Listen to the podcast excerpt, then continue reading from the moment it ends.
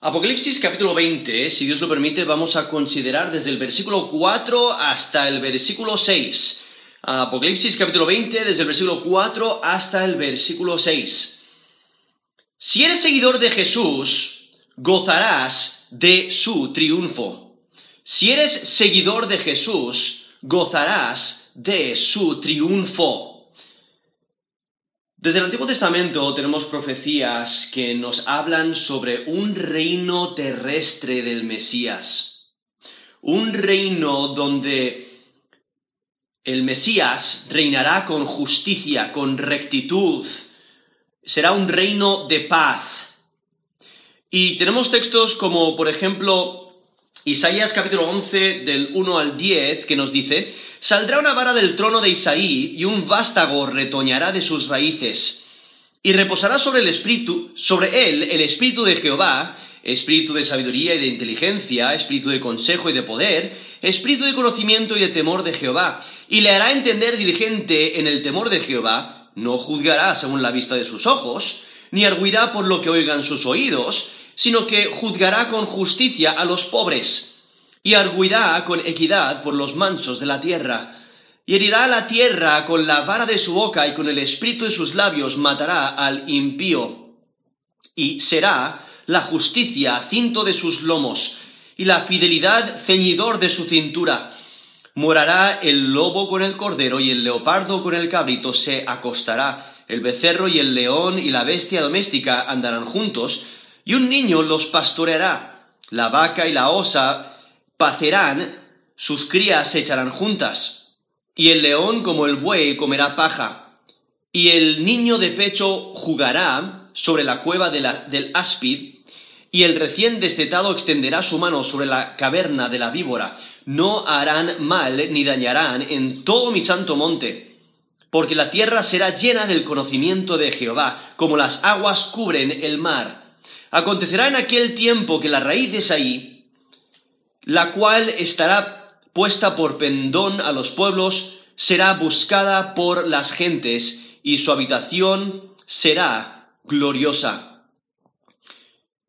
Ahí, eso he, leído eh, Isaías capítulo 11, desde el versículo 1 hasta el eh, versículo 10. En Jeremías 23, del 5 al 6. He aquí que vienen días, dice Jehová, en que levantaré a David renuevo justo, y reinará como rey, el cual será dichoso y hará juicio y justicia en la tierra. En sus días será salvo Judá e Israel habitará confiado, y este será su nombre con el cual le llamarán Jehová justicia nuestra. Eso es Jeremías 23 del 5 al 6, ¿no? Y entonces eh, he leído dos textos de los profetas, Isaías 11, del 1 al 10, y Jeremías 23, del 5 al 6, donde menciona este reino justo, eh, un juicio, eh, donde será juicio y justicia en la tierra, y el Mesías se sentará en el trono de David.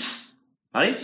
Entonces, lo que hay que recordar es que cuando leemos las escrituras, tenemos que interpretarlas de, una manera normal, o sea, de, manera literal, de la misma manera que interpretaríamos una carta que recibimos o un libro cualquiera, ¿no? Si entendemos que hay momentos que eh, los autores eh, usan figuras, usan símbolos, pero el contexto mismo nos identifica si son símbolos, si son figuras o exactamente lo que el autor está intentando eh, comunicar. Entonces, cuando llegamos a libros proféticos como Apocalipsis, tenemos que eh, leerlo de esa misma manera, interpretarlo literalmente. Entonces, cuando llegamos aquí al capítulo 20 de Apocalipsis, tenemos que recordar, eh, usar esas reglas normales de la interpretación, donde interpretamos literalmente. Ahora, aquí en Apocalipsis, capítulo 20, nos menciona sobre este reino milenial y hace un énfasis en los mil años, porque seis veces menciona mil años y no está usando el número de una manera simbólica, sino, eh, sino lo que nos está anunciando es la realidad de estos mil años, porque en Apocalipsis eh, capítulo 20, desde el versículo 2 hasta el versículo 7, eh, menciona estos mil años. Lo cual, en la, la escena del reino milenial se describe en dos partes. Desde el versículo 4 hasta el versículo 6 vemos detalles de los fieles durante el milenio. Y luego desde el versículo 7 hasta el versículo 10 vemos la última rebelión de Satanás y su derrota. Y es lanzado al lago de fuego. Lo que hay que entender es que el cumplimiento del texto de aquí Apocalipsis eh, sigue eh, una estructura cronológica, no es una secuencia cronológica. Entonces, eh, a este punto en Apocalipsis, ya, hemos visto en el capítulo 19, vemos la, la, segunda venida de Cristo que empieza ahí en Apocalipsis capítulo 19, empezando en versículo 11. Luego ya vemos la batalla de Armagedón, ahí, empezando ahí en capítulo, en capítulo 19, versículo 17. Vemos que Satanás eh, es, apresado y él es eh, atado y encerrado, arrojado en el abismo. Entonces él ya no puede engañar a las naciones eh, que, que, están sobre la tierra porque él está encarcelado y entonces empieza este reino milenial. ¿Quiénes son los que entran al milenio de con sus cuerpos mortales, son los redimidos, ¿no? Los que, los que Dios ha protegido durante el, eh, durante la gran tribulación, porque anteriormente en esa batalla, en esa batalla de Armagedón, todos los rebeldes han sido destruidos. Por eso nos dice el versículo 21, eh, esto es Apocalipsis capítulo 19, versículo 21, y los demás, fueron muertos con la espada que salía de la boca del que montaba el caballo, y todas las aves se saciaron de las carnes de ellos. ¿Quiénes son los demás? Bueno, el versículo 20 nos menciona que la bestia y el falso profeta han sido lanzados al, al lago de fuego, y entonces los demás se refiere a sus ejércitos, los que se han rebelado con ellos. Entonces todos los rebeldes han sido destruidos ahí en la segunda venida de, de Cristo, en esa batalla de Armagedón. Entonces llegamos aquí al capítulo 20, donde Satanás es encadenado y lanzado al abismo, porque Dios tiene un propósito. Nos dice la última parte del versículo 3, hasta que fuesen cumplidos mil años. Después de esto debe ser desatado por un poco de tiempo. Lo cual, eh, después de describir el detalle sobre los fieles durante el milenio, desde el versículo 4 hasta el versículo 6, luego el versículo 7 vemos el cumplimiento. Dice, cuando los mil años se cumplan, Satanás será suelto de su prisión y saldrá a engañar a las naciones que están en los cuatro ángulos de la tierra. Y entonces vemos allí ese propósito de Satanás, esa última eh, rebelión, porque nos dice a fin de reunirlos para la batalla. ¿no? Ese es el propósito de Satanás, es su último intento de hacerse con el poder, de destruir el plan de Dios pero va a ser derrotado, porque Dios es quien tiene el control, la autoridad. Ahora, aquí vemos, eh, después del encarcelamiento de Satanás, vemos eh, eh, cómo sigue cronológicamente aquí el, el reino milenial y nos dice el versículo 4, esto es Apocalipsis 20, versículo 4, y vi tronos y se sentaron sobre ellos los que recibieron facultad de juzgar. Y vi las almas de los decapitados por causa del testimonio de Jesús y por la palabra de Dios, los que no habían adorado a la bestia ni a su imagen y que no recibieron la marca en sus frentes ni en sus manos. Y vivieron y reinaron con Cristo mil años.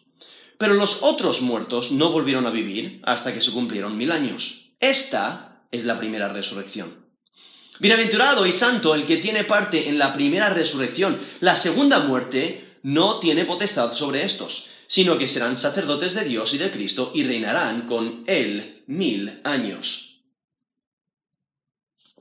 Eso es Apocalipsis capítulo 20, desde el versículo 4 hasta el versículo 6. Ahora, aquí nos menciona estos tronos y aquellos que se sentaron sobre ellos y recibieron facultad de juzgar. Lo que hay que entender es que solo Cristo es Rey de Reyes y Señor de Señores. ¿No? Como vemos en su vestidura, en su retorno, ahí en Apocalipsis 19, 19, que tiene este nombre escrito en su vestidura y, en su muslo. Rey de reyes y señor de señores. Eso es Apocalipsis 19, 16. En Lucas 1, versículo 32, dice, Este será grande, está hablando de Jesús, y será llamado Hijo del Altísimo, y el Señor Dios le dará el trono de David, su padre. Eso es Lucas 1, versículo 32. Entonces, durante el milenio, Cristo es el gobernador supremo, ¿no? Del reino milenial. Pero ha prometido a sus santos, o sea, los redimidos, de que reinarán con él. Ellos reinarán subordinados al Mesías, pero reinarán sobre todo aspecto de la vida del reino. Al ser glorificados, cumplirán perfectamente la voluntad de Cristo. Entonces, en esta visión, el apóstol Juan, inspirado por Dios, ve, el panorama del pueblo de Dios resucitado, galardonado y reinando con Cristo. Entonces, si eres seguidor de Jesús, gozarás de su triunfo. Aquí en Apocalipsis, capítulo 20, versículo 4, el apóstol Juan dice, y vi tronos, y se sentaron sobre ellos los que recibieron facultad de juzgar. Entonces, lo, que ve son tronos que muestran autoridad judicial. Aún Daniel, en Daniel 7, del 9 al 10, menciona un consejo de jueces. Nos dice Daniel 7, versículo 9, estuve mirando hasta que fueron puestos tronos.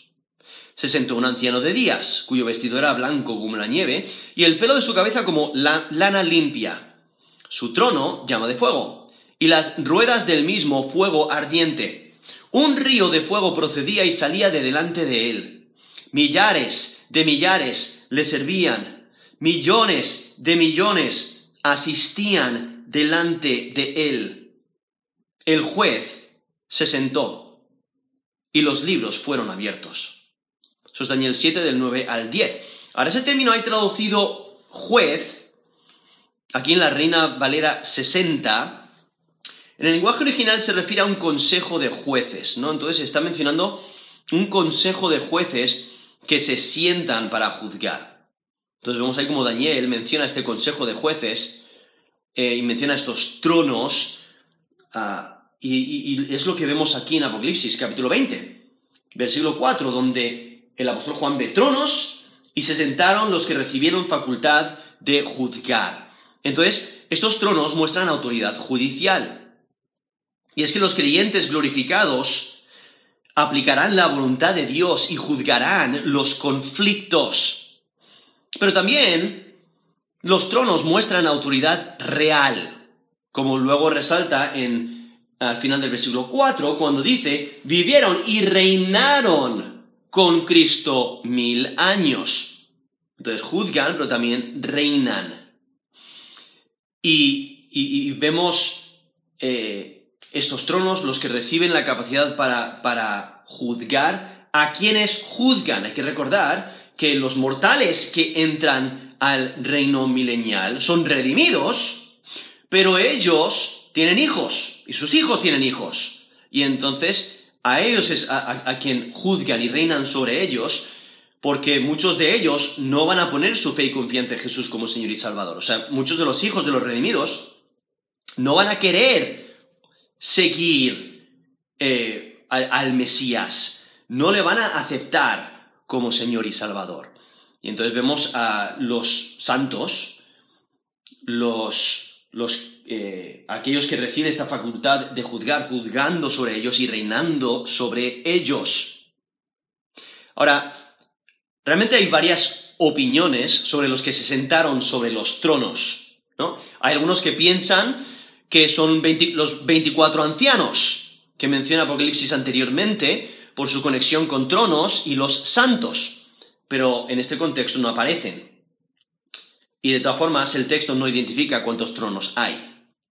Otros piensan que son los mártires, porque en este contexto menciona los mártires. El problema con esa eh, opción es que la resurrección de los mártires no ocurre hasta el final del versículo 4, cuando dice, y vivieron y reinaron con Cristo mil años. Entonces, eh, no puede ser los mártires. Eh, la, última frase del versículo 4 dice que reinarán con Cristo, pero no habría necesidad de mencionarlo dos veces. Otros piensan que son los apóstoles y algunos de los santos, y algunos incluso añaden la posibilidad de que Cristo esté entre ellos. Pero lo que hay que recordar, Cristo es quien da el derecho de juzgar, Él no recibe el derecho. De todas formas, los apóstoles no están en este contexto tampoco. Lo más probable es que sean todos los santos que componen los ejércitos de Cristo. Si recordáis, en Apocalipsis capítulo 19, versículo 14, menciona estos ejércitos celestiales, ¿no? Y ellos siguen al Mesías, descienden con él de los, de, los cielos. Y lo que hay que recordar es que aquellos que ganan una batalla o ganan una guerra, ellos son los que gobiernan sobre los vencidos. Entonces, ellos son los que se sientan sobre los tronos. No, son, aquellos que ya han resucitado los muertos y ya han sido juzgados. Los únicos que califican son los que componen la esposa del Cordero y los ejércitos del, del Cordero. Entonces, habría que ver Apocalipsis capítulo 20, desde el versículo 1 al versículo 3, como una especie de paréntesis, porque antes de eso acaba de mencionar estos ejércitos que han retornado con Cristo, y luego en versículo 4 los, ve gobernando, ¿no? Sentándose en los tronos para juzgar, para reinar. De todas formas, hay que recordar que Dios ha prometido que, lo, que, que reinarán todos los santos, porque en, en, el Antiguo Testamento, ¿no? En Daniel 7, 22, menciona que los creyentes del Antiguo Testamento van a reinar. Nos dice, Daniel 7:22, hasta que vino el anciano de días y se dio el juicio a los santos del Altísimo, y llegó el tiempo, y los santos recibieron el reino. Eso es Daniel 7:22. O en Daniel 7:27, y que el reino y el dominio y la majestad de, de, los reinos debajo de todo el cielo se ha dado al pueblo de los santos del Altísimo, cuyo reino es reino eterno y todos los dominios le servirán y obedecerán. Entonces menciona como los, creyentes del Antiguo Testamento reinarán. También en Mateo 19, 28 vemos que Jesús le prometió a sus apóstoles que reinarían. Nos dice, de cierto os digo que en la regeneración, cuando el Hijo del Hombre se siente en el trono de su gloria, vosotros que me habéis seguido también os sentaréis sobre doce tronos para juzgar a las doce tribus de Israel. Eso es Mateo 19, 28. Entonces vemos a los apóstoles también, los discípulos de, Cristo. Pero también los creyentes del Nuevo Testamento, porque en 1 Corintios 6, 2 dice, ¿o no sabéis que los santos han de juzgar al mundo? Y si el mundo ha de ser juzgado por vosotros, ¿sois indignos de juzgar cosas muy pequeñas? Eso es 1 Corintios 6, 2. Pero aún también vemos en 2 Timoteo 2, 12, aquellos que perseveran en la fe, van a reinar con él. Porque nos dice en 2 Timoteo 2.12, si sufrimos, que es la idea de perseverar sufriendo, también reinaremos con él. Eso es 2 Timoteo 2.12. Y luego aquí en Apocalipsis menciona al que venciere, como por ejemplo en Apocalipsis 2.26, dice al que venciere y guardare mis obras hasta el fin, yo le daré autoridad sobre las naciones o en Apocalipsis 3, 21. Al que venciere le daré que se siente conmigo en mi trono, así como yo he vencido y me he sentado con mi Padre en su trono. O en Apocalipsis 5, del 9 al 10, dice, y cantaban un nuevo cántico diciendo, digno eres de tomar el libro y de abrir sus sellos, porque tú fuiste inmolado y con tu sangre nos has redimido para Dios de todo linaje y lengua y pueblo y nación.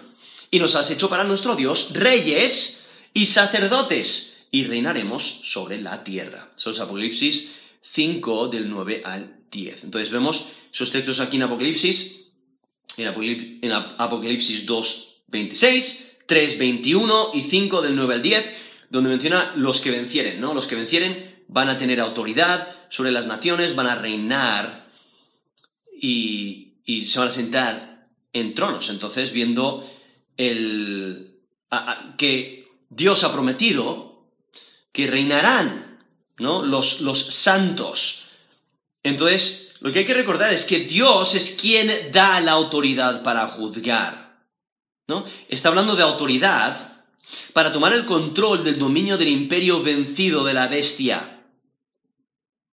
Y lo que hace este pasaje aquí en Apocalipsis 20, versículo 4, es ahora nos introduce el último grupo de los santos quienes reinarán con Cristo en su reino.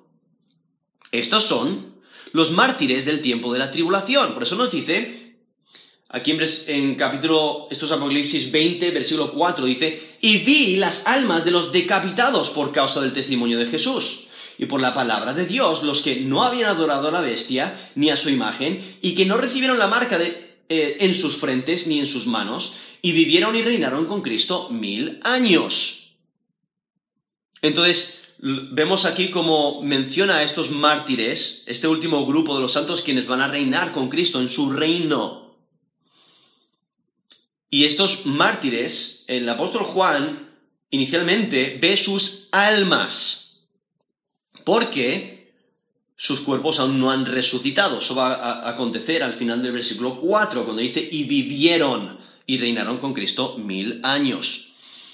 Pero están las almas, ¿no? El apóstol Juan ve las almas y que ya están preparadas para resucitar, porque ya se han completado el número de los mártires y sus muertes han sido vengadas. Aquí en Apocalipsis 6 del 10 al 11 vemos a los mártires clamando, diciendo, ¿Hasta cuándo, Señor Santo y verdadero, no juzgas y vengas nuestra sangre en los que moran en la tierra? Y se les, dieron vestiduras blancas, y se les dijo que descansasen todavía un poco de tiempo, hasta que se completara el número de sus consiervos y sus hermanos que también habían de ser muertos como ellos. Eso es Apocalipsis 6, del 10 al 11, pero ya en el retorno del Mesías vemos como ya se han completado, el número de los mártires han sido vengados y por ello ahora están preparados para resucitar. Ahora aquí menciona que el, el, apóstol Juan, que vio las almas de los decapitados. Ese término decapitados es un término que significa cortar la cabeza con un hacha. Aunque quizás en este contexto solamente está enfatizando que han sido ejecutados. Hay que recordar que los romanos usaban este método para la, pena de muerte. Inicialmente usaban un hacha, luego ya eh, al pasar el tiempo pues eh, empezaron a, usar una espada, pero viendo esta, esta ejecución. Ahora, durante el imperio del anticristo, ¿no? Eh, exterminaron ¿no? a los santos de, la tribulación, los que no habían sido protegidos por Dios y, por ello sufren. Eh, vemos con, en, eh, aquí en Apocalipsis 20, versículo 4, nos dice la razón por la que sufren. Dice, vi las almas de los decapitados por causa del testimonio de Jesús, o sea, por dar testimonio de Jesús, por, por eh, enseñar sus enseñanzas, por dar testimonio de que Él es el Mesías, de que Él es el Salvador, de que Él es Señor, o sea, por dar testimonio de Jesús, dice, por la palabra de Dios, o sea, por ser fieles a la palabra de Dios, por obedecer a la palabra de Dios, por enseñar y predicar la palabra de Dios. Pero también dice, y los que no habían adorado a la bestia ni a su imagen, o sea, no adoraron al anticristo, ni a la imagen que levantaron en su honor, dice, y que no recibieron la marca en sus frentes ni en sus manos. Entonces no, fueron leales al anticristo, no fueron leales a la bestia, no recibieron eh, la, marca de, la bestia sobre sus frentes ni, ni, de sus manos, porque son leales a Cristo. Y por ello sufrieron. En Apocalipsis nos lo menciona, incluso el, el apóstol Juan está sufriendo por estas causas también, porque nos dice Apocalipsis 1.9, Dice, yo Juan, vuestro hermano y copartícipe vuestro en la tribulación, en el reino y en la paciencia de Jesucristo, estaba en la isla llamada Patmos por causa de la palabra de Dios y, del, y el testimonio de Jesucristo. Vemos, el apóstol Juan está sufriendo también por las mismas, mismas causas, por la palabra de Dios y el testimonio de Jesucristo. En Apocalipsis 6, 9, ¿no? los mártires que están bajo el altar y que han sido muertos por causa de la palabra de Dios y por el testimonio que tenían. En Apocalipsis 12, 17. Entonces el dragón se llenó de ira contra la mujer y se fue a hacer guerra contra el resto de la, descendencia de ella, los que guardan los mandamientos de Dios y tienen el testimonio de Jesucristo. Y aún en capítulo 13, Apocalipsis 13, del 15 al 17, dice, se le permitió infundir aliento a la imagen de la bestia para que la imagen hablase hiciese matar a todo el que no la adorase. Y hacía que a todos, pequeños y grandes, ricos y pobres, libres y esclavos, se les pusiese una marca en la mano derecha o en la frente, y que ninguno pudiese comprar ni vender, sino el que tuviese la marca o el nombre de la bestia o el número de su nombre. Entonces vemos esa, esa persecución de los santos por causa del testimonio de Jesús, por proclamar con fidelidad la palabra de Dios, porque no han adorado a la bestia ni a su imagen y porque no han recibido la marca en sus frentes ni en sus manos.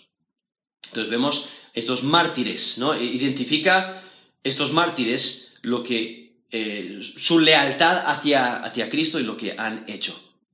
Y es que están hablando de los mártires y no de los fieles que fueron protegidos por Dios durante el tiempo de la gran tribulación. Entonces, hay que recordar, los que entran al milenio con sus cuerpos mortales aún tienen sus cuerpos y no necesitan resurrección en este momento.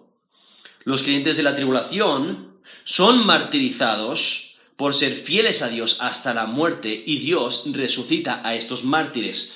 Por eso nos dice aquí al final del versículo 4, esto es Apocalipsis 24, y vivieron y reinaron con Cristo mil años.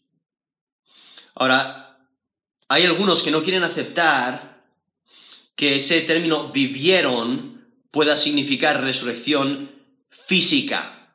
Es que no puede significar una resurrección espiritual porque los mártires de la tribulación ya estaban vivos espiritualmente. Entonces, esa idea de vivieron explica una resurrección física de los mártires. De todas formas, en versículo 5 usa el mismo término hablando de una resurrección física.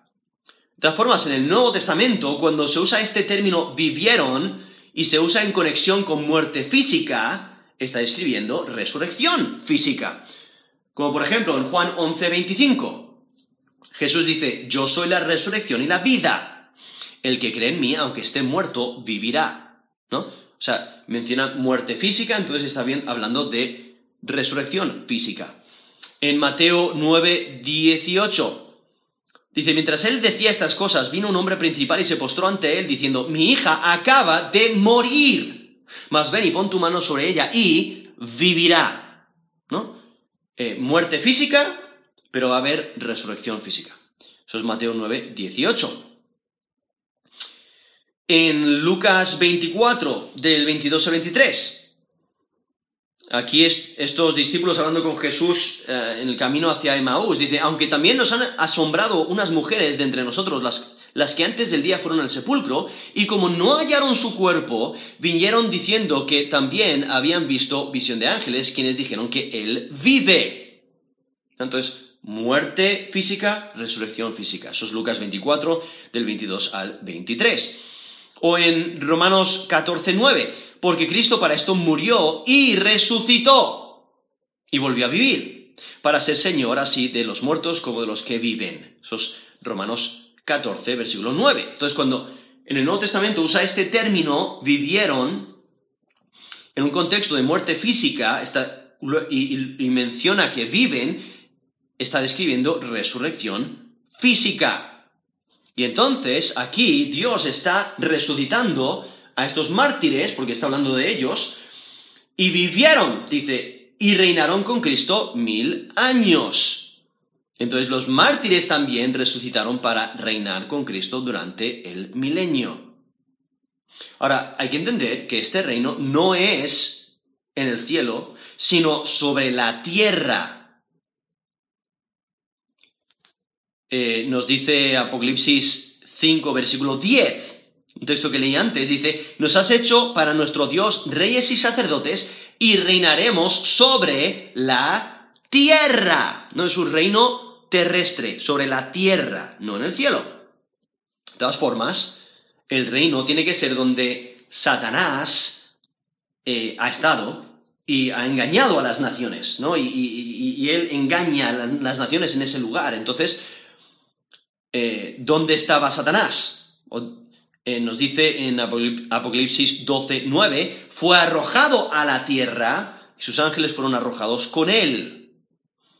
Y en Apocalipsis 23, estaba sobre la tierra engañando a las naciones y se le lanza al abismo para que no pueda engañar a las naciones. ¿no? Por eso nos dice Apocalipsis 23, eh, lo arrojó al abismo y lo encerró y puso su sello sobre él para que no engañase más a las naciones. Ahí es donde estaba eh, Satanás y lo lanzaron al abismo, él estaba sobre la tierra y, y ahí es donde tiene que ser el reino.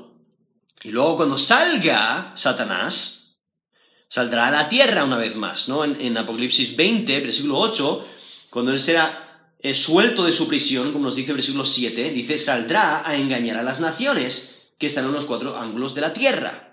Entonces, ¿dónde va a salir? ¿Dónde va a, engañar? Sobre la tierra. Entonces, este reino es sobre la tierra. Y aquí nos menciona que reinaron con Cristo. La última frase de Apocalipsis 24 dice, y reinaron con Cristo mil años. Se terminó Cristo, obviamente se está refiriendo al ungido de Dios, se refiere a Jesús, ¿no? El ungido de Dios, el rey guerrero. Y, está pensando en el Salmo 2.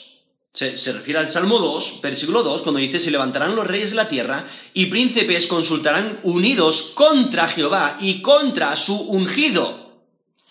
Y luego en versículo 8 al 9 dice, pídeme y te daré por herencia las naciones, y como posesión tuya los confines de la tierra, los quebrantarás con vara de hierro, como vasija de alfarero los desmenuzarás. Eso es Salmo 2, versículo 2, y luego del versículo 8 al 9. Viendo este reino milenial, este reino terrestre de el Mesías. Y es que el nombre de Cristo conecta el reino milenial con las profecías del Antiguo Testamento para con Israel. Y entonces continúa aquí el texto, Apocalipsis 20, versículo 5, dice, pero los otros muertos no volvieron a vivir hasta que se cumplieron mil años. Esta es la primera resurrección. Ahora, ¿quiénes son estos otros muertos?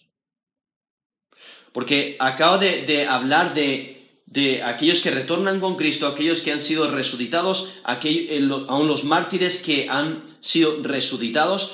Entonces, ¿quiénes son los otros muertos? Los otros muertos son los inconversos, los que han muerto de todas las edades.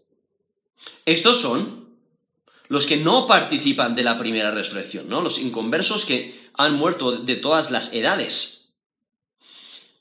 Dice, pero los otros muertos no volvieron a vivir hasta que se cumplieron mil años. Esa idea de volver a vivir no está hablando de vivificación espiritual, porque aquellos que nunca han tenido vida espiritual no la van a recibir después del milenio. ¿No? Volver a vivir tiene que significar resurrección física. ¿Y cuándo ocurre esto? Nos dice hasta que se cumplieron los mil años. Entonces está hablando de después del milenio y la resurrección de los inconversos es para juicio y condenación, lo cual nos lo va a mencionar aquí Apocalipsis capítulo 20 desde el versículo 11 hasta el versículo 15, donde los inconversos son resucitados y son lanzados al lado de fuego, lo cual es la, la muerte segunda. Pero ¿quiénes son los que participan de la primera resurrección? ¿No? Son los, los que han muerto eh, creyendo en la palabra de Dios, creyendo en el Mesías para salvación, o como nos dice en 1 Tesalonicenses 4, 16, los muertos en Cristo resucitarán primero. Lo que hay que entender es que hay diferentes fases de esta primera resurrección. Porque aquí menciona, esta es la primera resurrección, pero hay diferentes fases. Porque nos menciona 1 Corintios 15, desde el versículo 22 hasta el versículo 23, dice, porque así como en Adán todos mueren, también en Cristo todos serán vivificados. Pero cada uno en su debido orden. Cristo las primicias, luego los que son de Cristo en su venida. Eso es 1 Corintios 15 del 22 al 23. ¿Quién resucitó primero? Cristo. En 1 Corintios 15, 20 dice, mas ahora Cristo ha resucitado de los muertos, primicias de los que durmieron es hecho. Luego, en 1 Tesalonicenses 4, del 16 al 17, nos menciona que en el rapto, cuando Cristo vuelva por su iglesia, eh, habrá resurrección. ¿no? Resurrección de entre los muertos, como nos dice, porque el Señor mismo con voz de mando, con voz de arcángel y con trompeta de Dios descenderá del cielo, y los muertos en Cristo resucitarán primero. Luego, nosotros, los que vivimos, los que hayamos quedado, seremos arrebatados juntamente con ellos en las nubes para recibir al Señor en el aire, y así estaremos siempre con el Señor. Esos primeros Tesalonicenses 4, del 16 al 17. Entonces, eh, durante el rapto, los muertos en Cristo resucitarán primero, ¿no? Los que están vivos durante el rapto no morirán, sino que serán glorificados. Ahora, hay algunos que piensan que los santos eh, los, los santos del Antiguo Testamento serán resucitados durante el rapto, lo cual yo creo que es más probable, pero hay otros que piensan que los santos del Antiguo Testamento eh, resucitarán en la segunda venida de Cristo y basan esta posición en Daniel 12 del 1 al 2 e Isaías 26 versículo 19.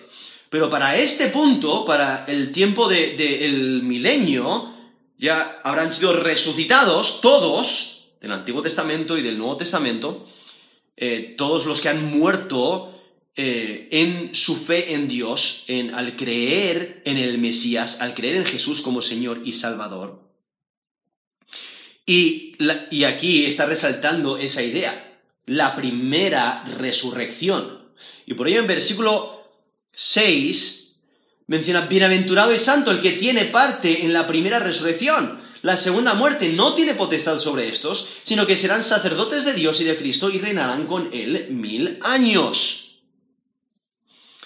Entonces, la, segunda muerte no tiene potestad sobre aquellos que participan de la primera resurrección, indicando que son todos los creyentes, o sea, los que han muerto, eh, en, muerto creyendo, eh, creyendo en Jesús como Señor y Salvador, los que participan de la primera resurrección, aquellos que son santos y han muerto, pues participan de esta primera resurrección.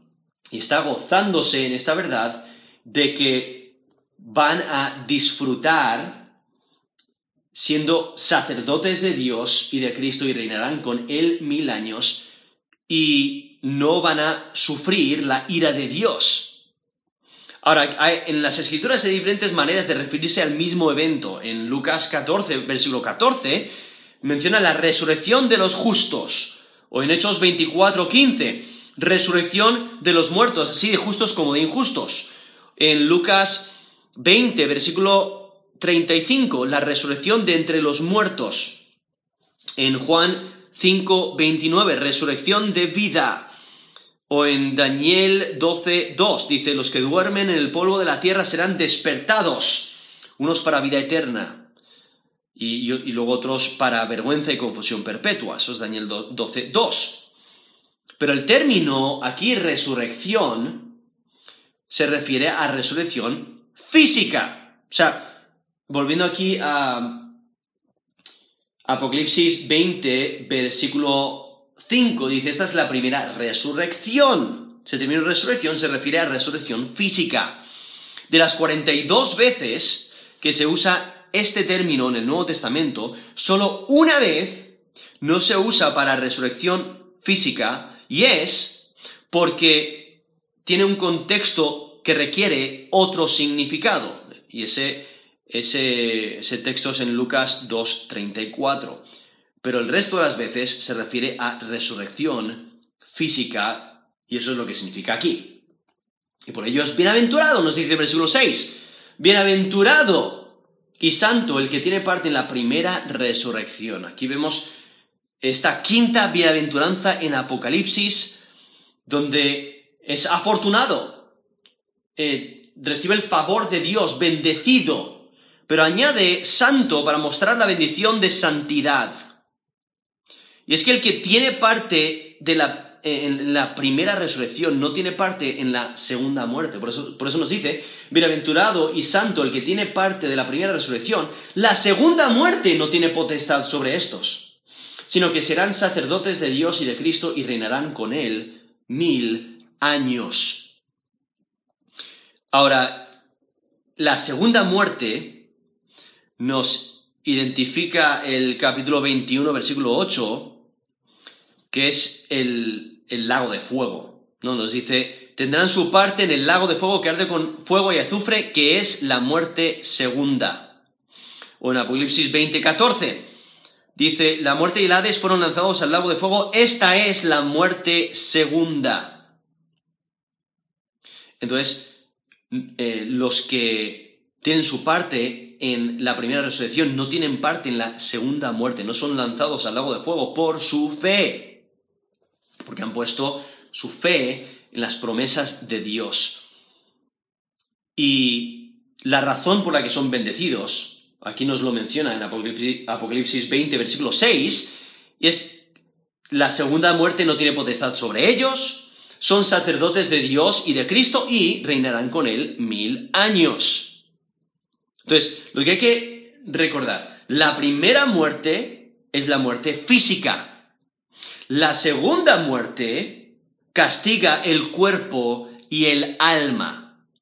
Por eso en Mateo 10, 28 dice, no temáis a los que matan el cuerpo, mas el alma no pueden matar. Temed más bien a aquel que puede destruir el alma y el cuerpo en el infierno. Eso es Mateo 10, versículo 28. Es que la segunda muerte, que es el lago de fuego, castiga el cuerpo y el alma. Ahora, la exención de la autoridad de la segunda muerte significa salvación del lago de fuego. Lo maravilloso es que ningún creyente enfrentará la ira eterna de Dios. Porque el lago de fuego es un castigo eterno. Lo cual eh, vemos esta, eh, eh, una prisión, un castigo eterno, porque nos menciona la última parte del versículo 10, Apocalipsis 20, 10, dice, serán atormentados día y noche por los siglos de los siglos. Entonces, viendo un castigo continuo, un castigo duradero, un castigo eterno. No es un castigo temporal. Pero lo maravilloso es que ningún creyente enfrentará la ira eterna de Dios. Nos dice Romanos 5.9, pues mucho más, estando ya justificados en su sangre, o sea, la, sangre de, Cristo, por Él seremos salvos de la ira. Eso es Romanos 5.9. Primera Tesalonicenses 1.10. Y esperar de los cielos a su Hijo, al cual resucitó de los muertos, a Jesús, quien nos libra de la ira venidera. Eso es Primera Tesalonicenses 1.10. Primera Tesalonicenses 5.9, porque no nos ha puesto Dios para ira, sino para alcanzar salvación por medio de nuestro Señor Jesucristo. Eso es Primera Tesalonicenses 5.9. Entonces ningún creyente enfrentará la ira eterna de Dios porque Cristo eh, tomó la ira de Dios sobre sí mismo. Él pagó por nuestro pecado. Él sufrió nuestros dolores. Él fue herido por nuestras transgresiones, ¿no? Él murió en nuestro lugar. Y por ello, al haber puesto nuestra fe y confianza en Jesús como el Señor y Salvador, ya no, eh, no, no sufriremos la ira eterna de Dios. Entonces, los que, los que, todos los creyentes no enfrentarán la ira de Dios, pero aquí está resaltando aquellos que disfrutan de esa primera resurrección. Por eso dice, bienaventurado y santo el que tiene parte en la primera resurrección. La segunda muerte no tiene potestad sobre estos, sino que serán sacerdotes de Dios y de Cristo y reinarán con él mil años. Entonces, hay que recordar, los creyentes vivos durante el rapto no mueren, son inmediatamente glorificados. Y aún los redimidos, cuando eh, Cristo retorne, los redimidos, ellos tampoco morirán, sino que serán glorificados. Y entonces, viendo esa bienaventuranza para todos los creyentes, pero aquí está resaltando aquellos que disfrutan de esa primera resurrección, porque han muerto, pero han muerto en Cristo, han muerto por, y, aunque han muerto, han creído las promesas de Dios, de que Dios es el único que salva, y han puesto su fe y confianza en Él para salvación, y por ello son bienaventurados, porque aunque han muerto, no van a sufrir la segunda muerte, sino que serán resucitados para vida eterna, ¿no? Y, y, son glorificados y disfrutarán la eternidad con Cristo. Y entonces por ello vemos esta bienaventuranza, ¿no? Bienaventurado y santo el que tiene parte en la primera resurrección, la segunda muerte no tiene potestad sobre estos, sino que serán sacerdotes de Dios y de Cristo y reinarán con él mil años. Ahora, aquí menciona que los que participan de la primera resurrección son sacerdotes de Dios y de Cristo. Lo menciona ahí en, Apocalipsis 1, del 5 al 6. Dice, y de Jesucristo el testigo fiel, el primogénito de los muertos y el soberano de los reyes de la tierra, al que nos amó y nos lavó de nuestros pecados con su sangre y nos hizo reyes y sacerdotes para Dios su Padre. A él sea gloria e imperio por los siglos de los siglos. Amén. Eso es Apocalipsis 1, del 5 al 6.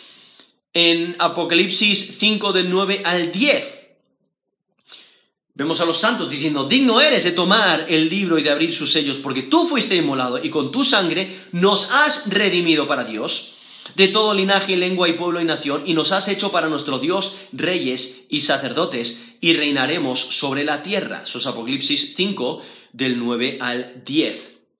Aquí lo que muestra es el privilegio, ¿no? De tener acceso ilimitado a Dios y de tener compañerismo con Él. Y es que ahora mismo, ¿no? Eh, los creyentes ahora guían a otros a Dios, pero también lo harán durante el milenio. Ahora en, en 1 Pedro 2, 9 dice, Mas vosotros sois linaje escogido, real sacerdocio, nación santa, pueblo adquirido por Dios, para que anunciéis las virtudes de aquel que os llamó de las tinieblas a su luz admirable. Eso es 1 Pedro 2, 9. Entonces, ahora mismo los creyentes tienen esta función de, de, ser real sacerdocio y con el propósito de anunciar las virtudes de aquel que, que nos llamó, de las tinieblas a la luz admirable. Entonces, eh, guiamos a otros a Cristo y los que participan de la primera resurrección también reinarán con Cristo durante mil años. Entonces, no solamente sacerdotes para Dios, sino también que reinarán con Él mil años. Ahora, el texto no indica de qué manera los creyentes cumplirán sus funciones de sacerdotes y realeza, y aún tampoco implica que estas funciones acabarán después del milenio, pero vemos estas funciones que Dios da a los creyentes, ser sacerdotes y, tener este, eh, ser realeza, en esta función de reinar con Él mil años. Y es que este reino milenial será universal, será absoluto, será recto. Por eso nos dice el Salmo 2, del 8 al 9, dice, pídeme y te daré por herencia las naciones y como posesión tuya los confines de la tierra. Los quebrantarás con vara de hierro, como vasija de alfarero, los desmenuzarás. Eso es Salmo 2, del 8 al 9, eh, viendo este, este, reinado milenial, este reinado del Mesías sobre la tierra, que va a gobernar y, y su reino va a ser universal, va a ser absoluto, va a ser recto. Aún Isaías, Isaías 11, del 3 al 5 dice, le haré entender dirigente, dirigente en el temor de Jehová, no juzgará según la vista de sus ojos, ni arguirá por lo que oigan sus oídos, sino que juzgará con justicia a los pobres y arguirá con equidad por los mansos de la tierra. Y herirá la tierra con la vara de su boca, y con el espíritu de sus labios matará al impío. Y será la justicia cinto de sus lomos, y la fidelidad ceñidor de su cintura. Eso es Isaías 11, desde el versículo 3 hasta el versículo 5. Entonces cuando consideramos este, este texto que nos menciona estas bendiciones para aquellos que están en Cristo, ¿no? Para aquellos que son fieles a la palabra de Dios, al testimonio de, de, Cristo, aquellos que son leales al Mesías, aquellos que son fieles durante, eh, eh, durante su vida y disfrutan de este milenio, dando estos, aquí este texto menciona estos detalles de los fieles durante el milenio, lo que debemos de hacer es gozarnos, gozarnos del triunfo del Mesías, gozarnos de, de que Satanás no se sale con la suya, gozarnos de que Dios cumple su palabra, sus promesas sobre este reino justo y perfecto, este reino donde habrá un rey que juzga con justicia y donde los creyentes disfrutarán de este triunfo. Y es que si eres seguidor de Jesús, gozarás de su triunfo. Si eres seguidor de Jesús, gozarás de su triunfo.